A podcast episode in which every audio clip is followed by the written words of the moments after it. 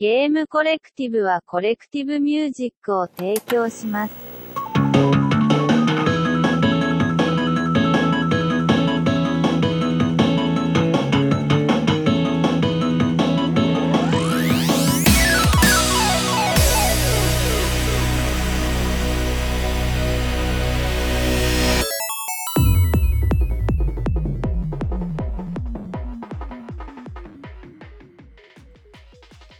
¿Qué tal? Buenas a todos, espero que se encuentren muy bien, bienvenida y bienvenido, pasen todos a este podcast llamado The Game Collective Music con lo mejor de la música de los videojuegos. Mi nombre es Julio y estás escuchando la edición número 43 programa que se realizó hoy, 23 de junio. Amigos, no saben las rolas que tenemos esta noche, esta tarde o este día cuando lo escuchen, pero antes, Rita Repulsa escapó de la prisión y quiere dominar la Tierra. No hay pedo, unos adolescentes con problemas de autoestima nos pueden ayudar. Morphosis. En caso de que no lo logren, contrataremos al mejor abogado del mundo mundial con el pelo más lleno de gel del mundo que grita ¡Objeción!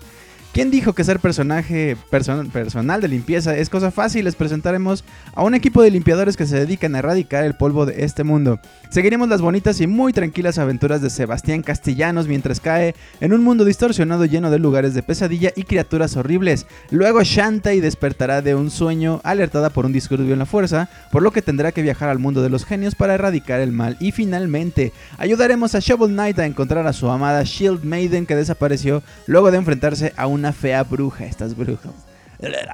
Muy bien amigos, pues bienvenidos a la edición número 43 de The Game Collective Music. Espero que la pasen muy bien. Vámonos pues con la primera rolita.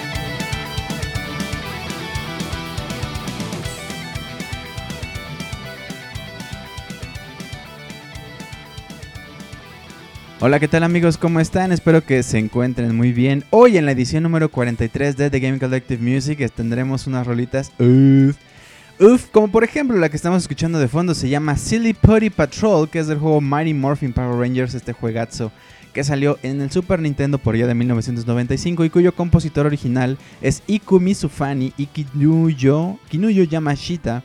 El remixer es Daniel Tidwell y esta rola la puedes encontrar en el gran disco que se llama Versus Video Games 2, que es de este muchacho Daniel, que por cierto eh, ya tiene ahorita como 4, ya salió el Versus Video Games 4. La verdad es que tiene gran calidad. Es de esos pocos em, artistas que hacen de todo. Él toca la batería, programa el bajo, toca la guitarra, o sea, él se arma todo y la verdad es que está increíble. Las portadas además están súper padres porque es una portada tipo mm, música metalera, este...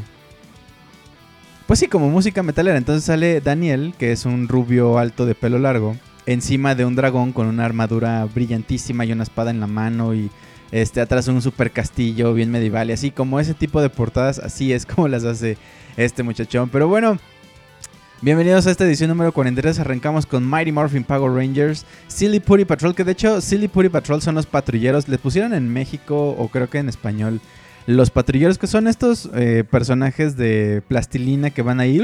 No sé si ustedes veían los Power Rangers, pero eran estos grises que andaban ahí y había unos morados y unos este, más verdezones que eran más fuertes. Eh, pero a eso se refiere esta rola. Y fíjense que de este juego The Mighty Morphin Power Rangers está súper curioso porque salió el mismo juego, o sea, se llama Mighty Morphin Power Rangers, pero para, para diferentes consolas. Y depende de la consola, es el tipo de juego que te toca jugar. Por ejemplo, eh, la versión del Super Nintendo de Mighty Morphin Power Rangers es un juego de acción de desplazamiento lateral, o sea, puedes, vas de izquierda a derecha, eh, compuesto por siete etapas con este, dos estilos de juego diferentes. Que por cierto, para esta versión, las cuatro personas que eh, conformaban el equipo de editorial de Electronic Gaming Monthly dieron a este juego una puntuación de 6.5 sobre 10, pero una evaluación unánimamente negativa, diciendo que tiene una animación pobre, es un diseño de nivel aburrido, niveles aburridos, simplemente demasiado fácil para los jugadores experimentados. Eh, que estaba padre que pudieras elegir a los personajes, o sea, que cada uno tuviera ataques diferentes. Em, pero la verdad es que nada más, o sea, los fans podrían encontrar el juego entretenido, pero nada más. A diferencia de las otras versiones, que, insisto, es el mismo juego. En la versión de Game Boy, eh, es un juego de acción de desplazamiento lateral similar al juego de Super Nintendo, pero mucho más simplificado. Hay cinco niveles, cada uno de los cuales consta de dos segmentos. En el segmento de Ranger, eh, cualquiera de los cinco Rangers originales debe pasar por un nivel mientras derrota a las patrullas masivas, que son estos patrulleros. El uso del botón de selección eh, desbloquea tu arma única pero drena tu salud con cada uso. Y el segundo segmento es una pelea con Megazord contra los principales villanos de la serie. También esto pasa en el Super. En la versión del Sega Genesis y del Mega Drive, eh, este, esta versión es un juego competitivo de pelea, o sea, tipo, este, ¿cómo se llama? Tipo Street Fighter, eh, con diferentes modos de juegos. Un modo de escenario donde el jugador compite contra una serie de oponentes controlados por la computadora y un modo de batalla para dos jugadores, o sea, uno contra uno. En el modo escenario, la partida consta de dos segmentos. El jugador luchará contra un monstruo de tamaño regular como uno de los Rangers y después de la derrota del monstruo lucharán contra una versión gigante del mismo en donde lanzan el Megazord. Inicialmente solo los 5 Rangers originales y el Megazord estará disponibles pero una vez que el Green Ranger es derrotado, él y el Dragon Sword también estarán desbloqueados que eso a mí me hubiera volado la cabeza, a mí me encantaba el Power Ranger verde. Y finalmente, en la versión de Game Gear, en esta versión el jugador tiene tres ataques básicos, uno de los cuales se logra pulsando los dos botones de acción simultáneamente, un lanzamiento y tres movimientos especiales por personaje. La versión de Game Gear tiene más niveles y enemigos que la versión de Genesis. El juego consta de tres modos de juego, un juego de historia de un solo jugador que cuenta con una serie de batallas basadas en la trama contra un surtido rico de enemigos, un juego de un modo de juego de un jugador contra un jugador uno contra uno. Y un juego Link en el que dos jugadores eh, se pueden enfrentar utilizando el cable de enlace, o sea, conectando sus consolas y jugando cada quien en su, en su consolita. Esta, por cierto, la versión de Game Gear es la que más puntuación obtuvo, 8 de 10, a diferencia de los otros juegos que yo insisto, me parece rarísimo porque es el mismo el mismo juego, pero bueno, lo desarrollaron diferente para diferentes consolas. Bien amigos, pues con esto arrancamos, aparte la, la canción, las canciones suenan tan Power Rangers, suenan tan bien y pues obviamente por ahí de pronto es el tema original. Eh, de la serie de la primero de los primeros Power Rangers estamos hablando ya después de que eh, Power Rangers SEO y que Power Rangers en el espacio y que Power Rangers Aditas, bueno, pues eso ya es otra cosa. Pero estos son de los Mighty Morphin Power Rangers originales. El juego que también salió de la película, en donde peleas contra Ivanus, también está más o menos, lo terminas muy rápido. Eh, es muy simplón, pero la verdad es que está, está muy bonito y la música no tiene madre. Y pues bueno, esto que escuchamos es justamente una muestra de eso. Bien amigos, pues vámonos por allá. Desde los Power Rangers a la sala de... a, las, a las cortes, este... iba a decir marciales, pero no a la corte, vamos a ir a un juicio porque vamos a escuchar a continuación Spirit of Law del juego Phoenix Wright Ace Attorney, este juego que salió para el Nintendo 10 en 2005, pero originalmente salió para el Game Boy Advance. ¿Quieren saber un poquito más de este juego? Está loquísimo los datos que tenemos de este juego, pero bueno, regresando de escuchar esta rola, les platico un poquito más de Ace Attorney Phoenix Wright.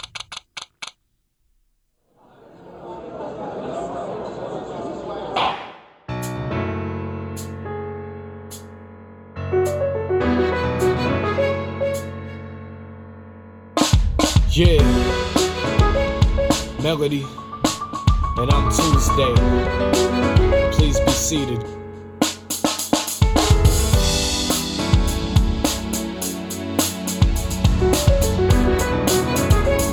Mr. Romo, I must admit that I'm puzzled.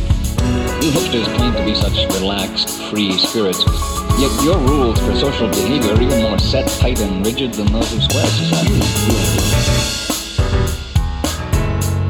uh, a lot of the civil everyday behavior is illegal. And so there's always a lot of heat on this. Uh, if you break the rules of the, you get put down, that's true. But you break the square rules and they throw you in the slam. That's a big difference. Court is now in session. Check it. Prosecution ready, defense ready. Tuesday in front of the judge, things could get heavy. Your Honor, I don't kill beats, I don't even got skills. Please, I plead not guilty. A laugh from the prosecution. You and your crew know exactly what y'all been doing. Your songs ruthless, witnesses saw you do it. Mr. Wrong and I be refuting the evidence, I got to prove it. Defense says, I bet it's baseless conjecture. Tuesday been whacked since he started in grade 11. Never heard his tracks, he ain't saying nothing. Not a single word about how he sprayed a gun clip. The jury's whispering, judge grips the gavel, slam order in the court. Let's see how this thing unravels. Mr. Carmer, you may call your first witness. Thank you very much, Your Honor. Let us begin then. The courtroom's quiet, but it gets loud in the mind that's wondering what exactly exactly went down, the truth. Only thing we came for, facts come together to make sure it takes form. So we listen close every minute, know every tick that goes. Cause those who miss it be acting as if they didn't know. I like the man swearing oath as he gets into his seat. Mr. Witness, spit your testimony, please. Hey yo, I heard the man rap. It was murder. Stand back when he hold the mic. Cause he's straight blowing like dynamite. Tongue fit and final fight through the streets. Reckless spitting flows, that's the closest to musical perfection. Forget it, it's impossible to match how we write a song. Ain't a single one of these rappers going quite as hard. Hold it, I heard he choked and lost two battles. Yeah, but it's flow smooth like melody on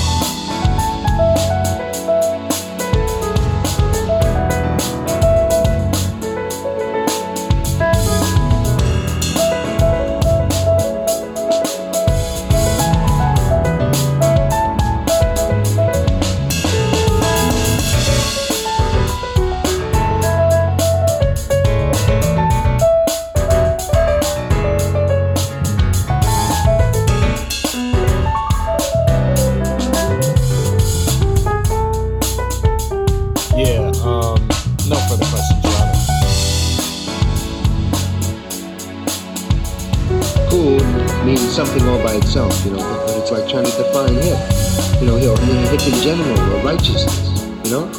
You can give a hundred examples of what it isn't. Man, all the time saying what it is. Now, for those that still need to be convinced, this is from the crime scene OC remix.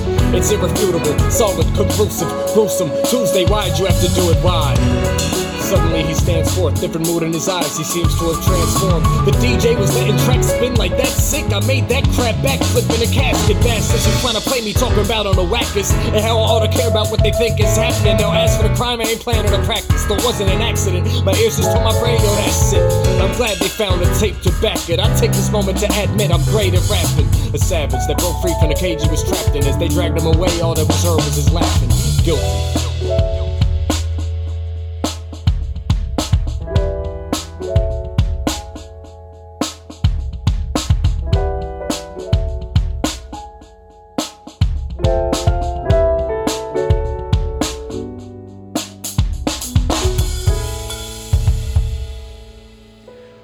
Bien amigos, ya estamos de regreso. Escuchamos Spirit of Law del juego Phoenix Wright Ace Attorney, este juego que salió para el Nintendo Dual Screen por allá del 2005. El compositor original es Masakazu Sujimori y Naoto Tanaka y el remixer es Anton Corazza y Melody. Esta rola la puedes encontrar en ocremix.org y justamente... Hay un disco, por cierto, nada que ver con esto, pero hay un disco de Phoenix Wright que son todas las rolitas de los juegos. Bueno, no estoy seguro si todas las rolitas, pero muchas de las rolitas de los juegos, eh, pero en jazz. Justamente como este arreglo, justamente se da perfecto el soundtrack de Phoenix Wright para hacer estos arreglos yaceros acá. Mientras tú lees acá las pistas de no, pero Martita mató a, al esposo porque lo engañaba con la otra, pero la otra tenía una cuenta en Caimán. Así mientras estás leyendo todo este el caso, tienes esta musiquita de jazz para servirte un vino y decir, "Ah, abogado, ¿usted cree que la cláusula del artículo 33 y así? Esas cosas. Pero bueno, tenemos por acá cinco, este, cinco datos extraños de Phoenix Wright. La verdad no esperaba toparme con algo así, pero mira, vámonos pues con la número 5, la número 5, número 5. Existen 44 casos diferentes para resolver a lo largo de 15 años en Ace Attorney, lo que significa que tendrás un montón de cosas por, por ahí por investigar, por leer. Casi cuatro docenas de casos están a su disposición para poder checar que abarcan los 15 años de la serie, pero solamente 34 son jugables oficialmente en inglés, ya que dos juegos, Gyakuten Kenji 2 y Dai Gyakuten Saiban, no han sido liberados oficialmente acá en Occidente. Y a menos que estés dispuesto a aprender japonés o tengas la minuciosa tarea de emparejar, de agarrarte tu juego, ponerte a un lado el diccionario, este, entonces podrás resolver esos juegos, pero pues si no, este, de todos modos te va a llevar bastante tiempo superarlos, ya que normalmente un caso es alrededor de medio libro, o sea, 20.000 palabras más o menos, lo que significa que hay mucho que leer. Nada más un caso son 20.000 palabras. Ahora, ¿quién necesita un libro aburrido? Chécate Phoenix Wright y podrás leer un montón. Número, número 4, número 4, 4. Para poder terminar todos los juegos, necesitas una, una cantidad de horas específicas. Tienes 123 horas de sobra, de acuerdo con los usuarios eh, que envían sus tiempos de término de los juegos en howlongtobeat.com.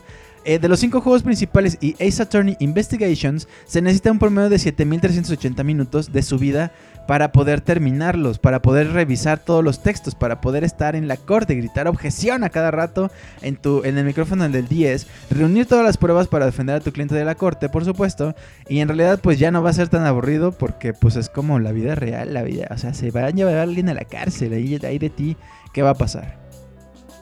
Número, número 3, número 3, número 3.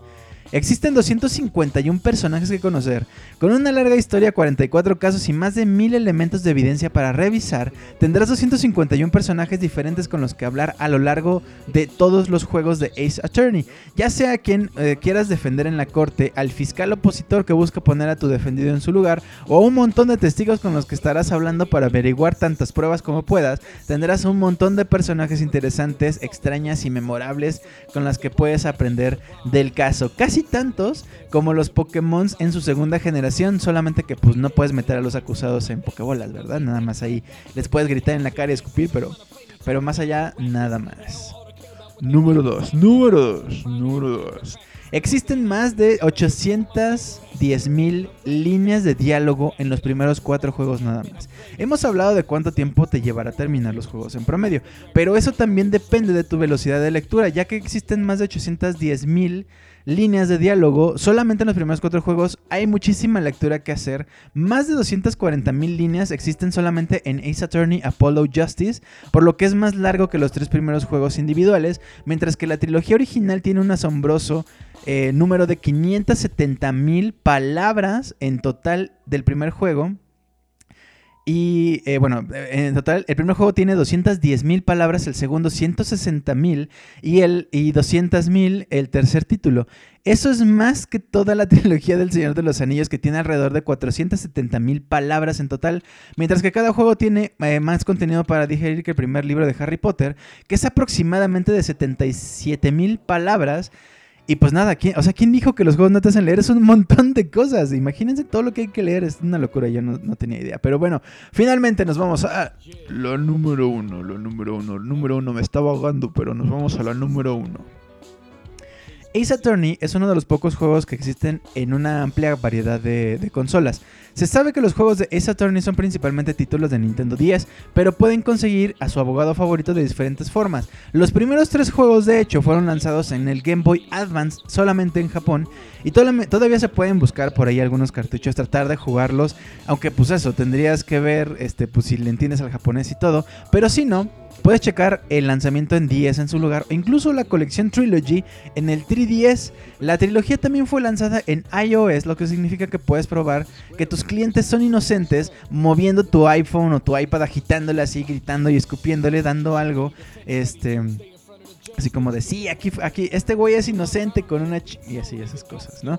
Y bueno, también puedes este, jugar los mismos juegos en la Wii o en la Wii U eh, a través del lanzamiento de WiiWare en algún lugar este, por alguna manera, de alguna forma, quién sabe cómo pasó, pero los primeros tres juegos del Game Boy Advance también fueron portados para PC, aunque solamente en Japón. En mi vida había sabido de algunos juegos de, de Nintendo que habían terminado en PC Salvo algunos de, Mario hace muchísimo tiempo, en los noventas. Pero bueno, estas fueron algunas curiosidades de Ace Attorney Phoenix Wright, Phoenix Wright, Ace Attorney. Por lo, tan, por lo pronto, no olvides seguirnos en Spotify, nos encuentras como The Game Collective.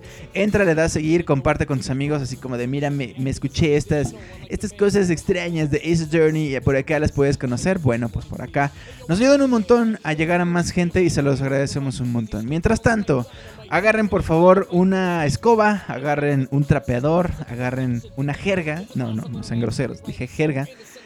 Porque nos vamos a ir con, unos, con un equipo de muchachos que andan ahí limpiando la vida, salvándonos del polvo, salvándonos de, de, las arañitas que se hacen en las esquinas de las casas. Vamos a escuchar 9-Bit Expedition del juego Dust Force, este juego que salió para el PC en 2012. Vámonos pues con 9-Bit Expedition y ya regreso con ustedes en unos minutos.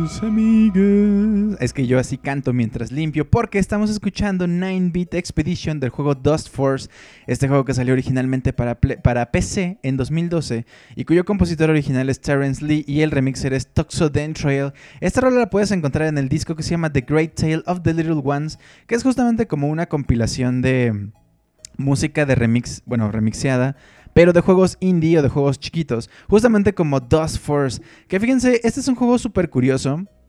Que tiene un soundtrack muy bonito, por cierto. Y eh, el dicho soundtrack eh, salió en vinil hace. hace ya un ratito. Este. Y la verdad es que la edición estaba muy bonita. Tenía los cuatro personajes ahí volando y con sus escobas en la mano. Y pues bueno, justamente les quiero platicar porque quizás es un juego que no es tan conocido, a pesar de que fue muy popular. Quizás ahora ya está un poco perdido. Dentro del juego, como jugadores, eh, porque los juegos se juegan y nosotros somos jugadores al jugarlo. El, jugador controla uno de los cuatro conserjes que están tratando de barrer al mundo corrompido por polvo y suciedad. El jugador utiliza una serie de habilidades acrobáticas, o sea, andas brincando, eh, brincando en las paredes, haciendo dobles brincos y así, tales como justo, salto doble y así. eh, para progresar a través de los 50 y algunos niveles del juego, limpiando secciones cubiertas por hojas y atacando criaturas cubiertas de suciedad para proteger, para progresar a través de los niveles. El rendimiento del jugador se clasifica en función del tiempo y la finalización, y el acceso a ciertos niveles requiere carreras casi perfectas eh, de niveles anteriores. O sea, puedes ir desbloqueando los siguientes niveles, pero tienes que llegar, no sé, si, si hay un escenario, tienes que acabarlo en un minuto, ¿no? Entonces tienes que estarle dando, dando hasta que lo acabes en menos de un minuto. Y fíjense que el desarrollo es interesante porque el diseñador eh, Woodley Nie o Nye tuvo la idea un día barriendo un montón de hojas y dijo, ah, chinga. Podemos hacer un juego de esto. Entonces le platicó la cosa al equipo. Y el equipo, este, pues al final decidió dejar de trabajar en el juego que estaban haciendo. Para pasarse a desarrollar Dust Force. Una vez que ya les platicaron de la idea y dijeron, ah, nada más hay que barrer. En el diseño del juego, Nie quiso crear un plataformero en, dos dimensiones acrobático, tomando los juegos de N y Nikujin como inspiraciones para el proyecto. Hitbox también ha declarado que el juego eh, tiene a Super Smash Bros. Melee como una influencia, ya que eh, fue como, como, cómo podemos hacer un juego que sea fácil, que la gente lo pueda captar rápido y que la gente este, pues le vaya, vamos, le pueda gustar tanto a jugadores nuevos y también le podemos meter en profundidad para los jugadores experimentados. O sea, cualquier persona puede jugar Dust Force, pero un jugador experimentado va a querer hacer esos time trials, esos, esas carreras con tiempo cronometrado que les comentaba. Eh, Nie también optó por un estilo simplista que mostraría los diversos marcos de animación. Ha citado también a Dragon Ball Z como una influencia en términos de estética del diseño, afirmando que tienen grandes poses y también buenas formas. Esas formas, ese Goku tiene buenas formas. Dust Force eh, ganó el magnífico premio de 100 mil dólares por el tercer concurso de desarrolladores independientes dentro de la conferencia de desarrolladores del 2010. El dinero fue usado por el equipo de Hitbox de cuatro personas para desarrollar el juego durante dos años y medio. Este juego salió en el 2012. Ganaron el premio en el 2010. Y después de aproximadamente un año de su exitoso lanzamiento en Microsoft Windows en PC, Capcom se acercó y les dijo, ¿qué pasa amigo? ¿qué pasa? Les dijo, oigan, este, pues hay que portar este juego a consolas. Capcom utilizó su equipo de localización llamado QLock eh, para apoyar la transición a las consolas y administrar las funciones como tablas de clasificación y ahorro de... Digo, perdón, el, este, el grabado de repeticiones. O sea, tú puedes guardar tu repetición y después otra persona puede competir sobre esa misma repetición sin necesariamente que tú estés ahí jugando con esa persona. La versión de consolas incluiría 150 niveles creados por los usuarios a partir de la versión de eh, PC por la cual eh, fueron votadas. O sea, teníamos ahí una lista de, de escenarios, la gente empezó a votar por ellos y los 150 más votados fueron los que se incluyeron al final en esta versión. Dust Force es uno de estos juegos chistosos porque tenemos juegos, como les he dicho, donde tienes que salvar a la princesa, pero salvar al reino, pero destruir al mal. Y en este caso es simplemente andar brincando de un lado a otro para limpiar el escenario lo más rápido posible. Es algo muy genial porque nunca lo habíamos visto. Bueno, a lo mejor en otros juegos de alguna otra forma, por ejemplo en Mario Sunshine, eh, Mario tiene que andar limpiando todo el mugrero que hizo el otro muñeco, Shadow Mario. Este, que no les quiero decir que es el hijo de Bowser, porque pues spoiler, Bowser Jr., pero bueno, otra persona andaba ensuciando y todo el mundo culpa a Mario, entonces Mario tiene que andar limpiando. Entonces, sí, sin duda es una cosa así como extraña, pero, pero nada, es eso curioso. Esto fue Dust Force y la verdad es que la música, si tienen chance de checarlo, eh, de verdad vale mucho la pena. Es como medio 8-bit, pero como moderno. Y les decía, eh, no pude conseguir el vinil que salió. Hay una empresa que se llama I Am 8-bit que se dedica como a hacer en viniles varios soundtracks de diferentes este, juegos. Normalmente siempre son juegos indies porque pues Nintendo si tú vas y le dices, oye, quiero hacer el juego de Zelda, te van a decir, uh, sí, bro, pero te va a costar tantos millones de dólares, entonces pues mejor no le hago nada. Y en cambio un desarrollador indie, pues o sea, imagínense, este juego lo hicieron con 100 mil dólares, lo que no hubieran hecho con otros, con otros juegos. Pero bueno, a raíz de este, de este, eh, del éxito que tuvieron con Dust Force, entonces pudieron desarrollar otros juegos y también otras técnicas. Estuvieron desarrollando un, un engine para poder hacer juegos y así. Pero bueno, esto es un poquito de la historia de Dust Force y también de Hitbox, que son los creadores justamente de este gran juego. Mientras tanto, amigos, vámonos de limpiar casas vámonos a una casa pero de locos. La canción que estamos escuchando, que vamos a escuchar a continuación, se llama Long Way Down, del juego The Evil Within, este juego que salió originalmente para PlayStation 3 y por allá del 2014. Me encantan estos juegos porque la música siempre, siempre, siempre hay alguien cantando, siempre es lúgubre, siempre es como de ya salí, ya lo terminé, pero de todos modos hay algo mal, pasó cosas horribles. Entonces bueno, vámonos pues con esto y les platico un poquito más de The Evil Within, ya que regresemos. Probando,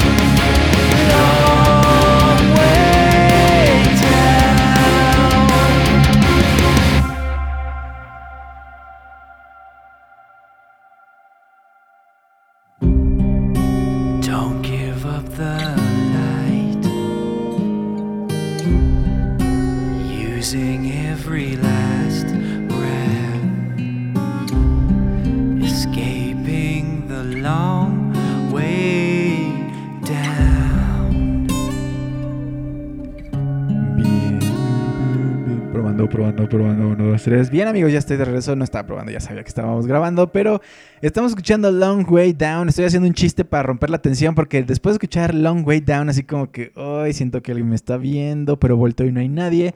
El juego se llama The Evil Within del PlayStation 3 que salió por ahí del 2014, cuyo compositor original es Masafumi Takada y el remixer es Little V Miles. Esta rola la puedes encontrar en youtube.com.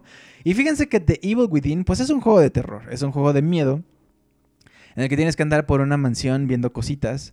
Este, y vi gente loca y de pronto un güey con una caja fuerte en la cabeza, es como de what the fuck. Entonces hay ciertas referencias que me encanta que siempre en los juegos de terror siempre hay referencias a las películas clásicas, siempre hay referencias a otros juegos, siempre hay algo que te jala hacia ese otro juego, lo cual hace como una especie de universo, como de realidad universal, como de, pues claro, todos los, todos los malos, todos los, los personajes malos siempre son oscuros, siempre tienen como, se visten raro, tienen algo en la cabeza, no les puedes ver la cara. Siempre hay algo, siempre, siempre, siempre. Entonces, bueno, este juego de Evil Within, por ejemplo, tiene ciertas referencias a Resident Evil. The Evil Within fue el primer juego de Shinji Mikami después de formar su propio estudio llamado Tango Gameworks. Y como tal, hay muchísimas referencias a Resident Evil dispersas por el juego, desde los enemigos que se llaman The Haunted, que parecen como el ganado de Resident 4, hasta el jefe final que se enfrentará a un lanzacohetes. El juego está lleno de huevos de Pascua, de Easter eggs, para los fans más atentos. Sin embargo, lo más llamativo también es lo más obvio ya que el contacto inicial del personaje con The Haunted es idéntico a la revelación que tenemos de los zombies en el Resident Evil 1. No sé si ustedes recordarán esta escena icónica donde está acercándose, creo que es Chris Redfield, a un zombie, pero lo ve de espaldas y lo ve agachado sobre un cuerpo, blanco, pálido el, el zombie. Cuando le dice, hey, ¿qué estás haciendo? El zombie voltea y esa escena es iconiquísima que también un poco la replicaron en Resident 4, pero, pero pues esto es, es, típico de Resident Evil. Luego, amigos, tenemos una cosa llamada The Keeper, que es idéntico a otro personaje que es de, de Silent Hill llamado Pyramid Head. Tan pronto como los jugadores empiezan con The Evil Within, y de pronto ven a The Keeper, por ejemplo, en los trailers o algo así, inmediatamente las personas empezaron a compararlo con este personaje que les decía Pyramid Head de Silent Hill 2. Aunque difieren en su forma de actuar, el diseño de ambos tiene similitudes como un objeto ilógico en lugar de la cabeza y andar por ahí persiguiendo a la gente. Mikami nunca confirmó esta relación entre los personajes y esto puede, pues a lo mejor no ser intencional, ya que el diseño inicial de The Keeper lo retrataron como un carnicero con la cabeza de un cerdo, algo menos extraño que una caja fuerte o que Pyramid Head que tiene una, una pirámide literal en la cabeza. Entonces, pues uno nunca sabe. Bien, el siguiente punto es una cosa loquísima que a mí me, me encanta. Este es un punto que yo ya sabía. eh, es una curiosidad. La gente que a lo mejor ve cosas paranormales y esas cosas, seguro ya se lo sabe.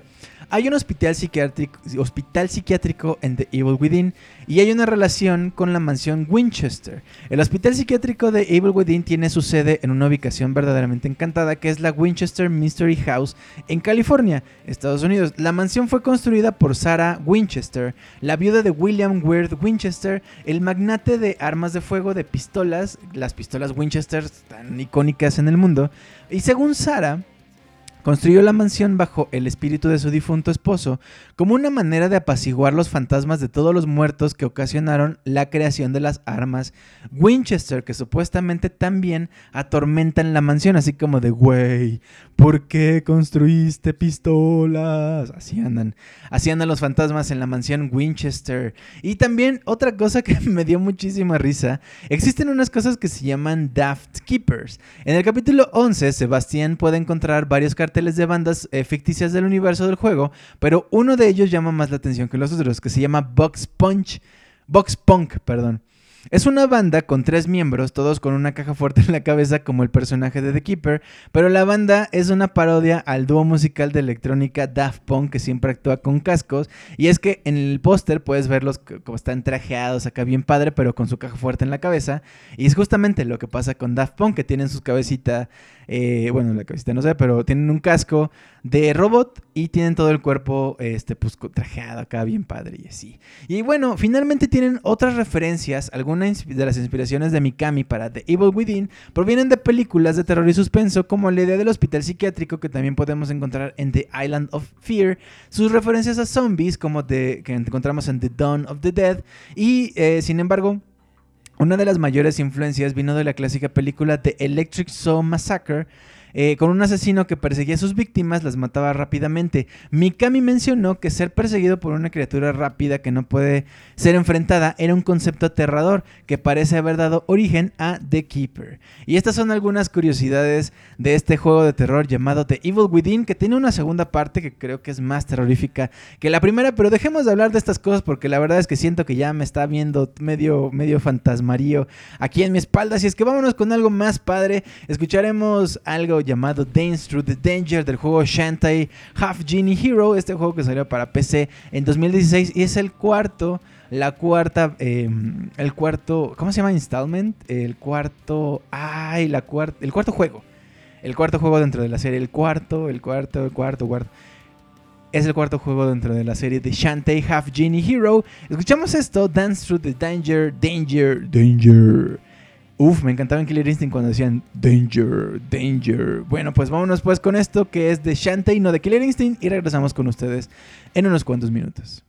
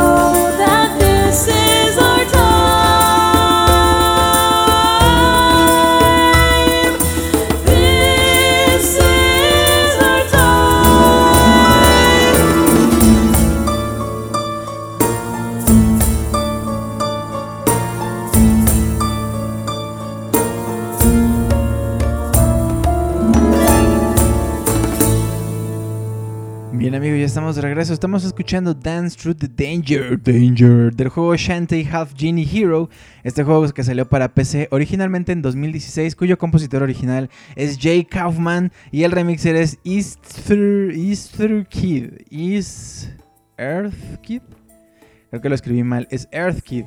Eh, Este, esta rola la encuentras en el disco llamado The Great Tale of the Little Ones. Y fíjense que este juego, este juego específicamente Shantae Half Genie Hero, empezó como un proyecto de Kickstarter con un objetivo de 400 mil dólares. La campaña tuvo éxito ganando el doble de dinero de lo que se pretendía originalmente.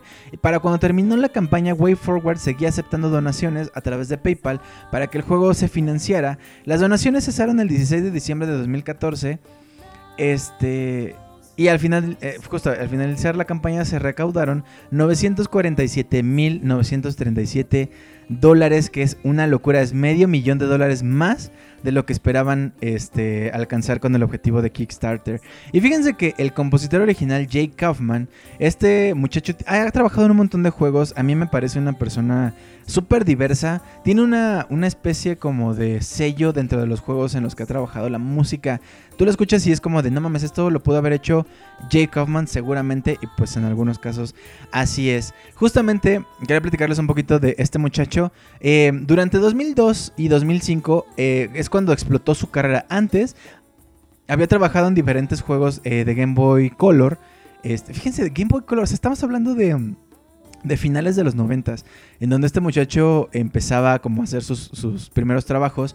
Que por cierto ha trabajado en un montón de cosas. Ha trabajado desde juegos como Qbert, por ejemplo, que sí, sí se ubica, pero juegos como el juego de fútbol de, de, de David Beckham. Ha, trabajado en, cosas como juegos súper rarísimos, de series bien raras.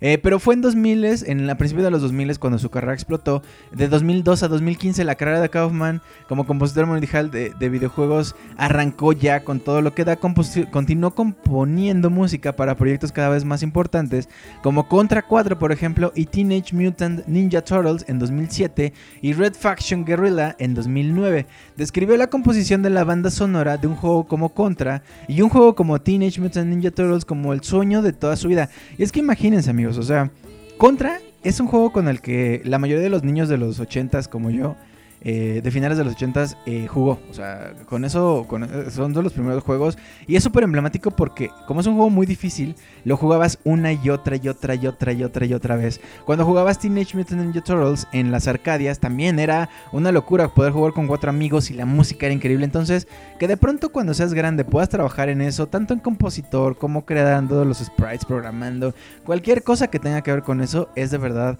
un sueño hecho realidad. Y justamente Kaufman es lo que menciona con estos juegos al componer la música para los mismos. Kaufman también contribuyó con una pista al álbum oficial de la música de Ketsui Kitsuna Jigoyu, Jigoku Techi. Fue empleado de tiempo completo de Volition mientras trabajaba en Red Faction, pero en enero de 2010 dejó la compañía para convertirse en el líder de audio de Way Forward, que son los muchachos que hacen a Shantae, para el que ya había compuesto varias bandas sonoras como justamente Shantae y Contra 4. Para Way Forward compuso por primera vez eh, la banda sonora de Shantae Risky's Revenge, la secuela del juego en el que trabajó 10 años antes. Mientras trabajaba en Way Forward, Kaufman también compuso música para la serie Shantae, la serie Blood Rain y casi una docena de otros juegos. Durante este tiempo también compuso música para los juegos independientes como Shovel Knight.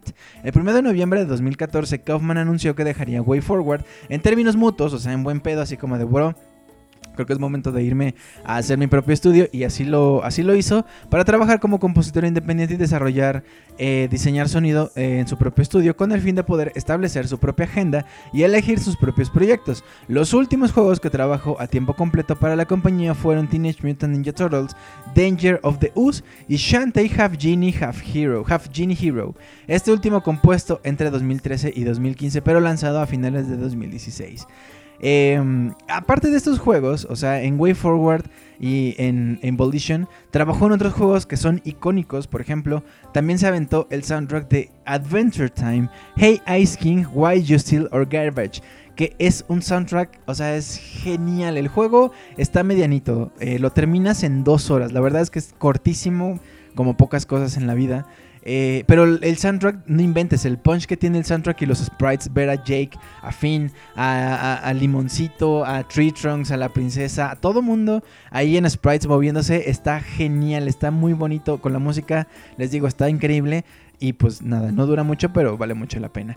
Otros juegos en los que trabajó fue Drone DuckTales Remastered, que imagínense también haber trabajado en el remaster de DuckTales, una locura. Se aventó también la serie de Mighty Switch Force, em, que son estos juegos indie muy muy cortitos, como de, como de para andar en el metro y terminarlo rápido. Eh, también trabajó en Crypt of the Necro Dancer, también trabajó en Saints Row the Third y también trabajó en Shovel Knight, como mencionábamos hace ratito. Y justamente de Shovel Knight es lo que vamos a escuchar a continuación, porque hemos llegado ya a la recta final de este programa. Espero que le hayan pasado muy bien. Les agradecemos un montón que hayan quedadose, quedadose con nosotros estos, estos minutos en esta edición número 43 de The Game Collective Music. Y pues nada, amigos, nos vamos a cerrar este programa con un juego llamado Shovel Knight. Shovel Knight. Esta rola se llama Halls of the Usurper. Este juego salió originalmente para el Nintendo 3DS en 2014 y el compositor, como les mencionaba, es Jake Kaufman y también Manami Matsumae, que es la compositora legendaria que se aventó el soundtrack de Mega Man. El remixer es Hekdar Thunderfist. Hekdar Thunderfist. Esta rola la puedes encontrar también en el disco llamado The Great Tales of the Little Ones. Escuchamos esta rola de Shovel Knight, que es un perro juegazo, y regresamos ya, pero ya para despedirnos.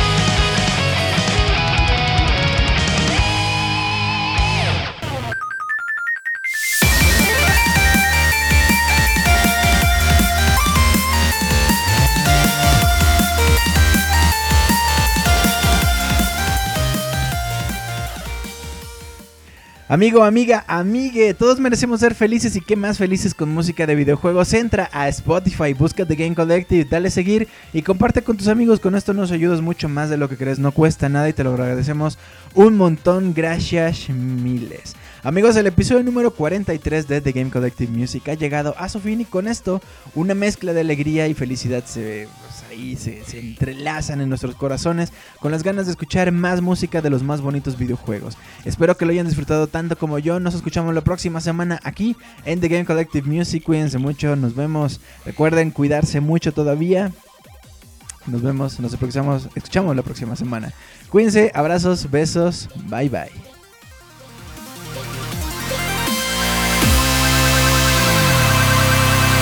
コレクティブはコレクティブミュージックを提供します。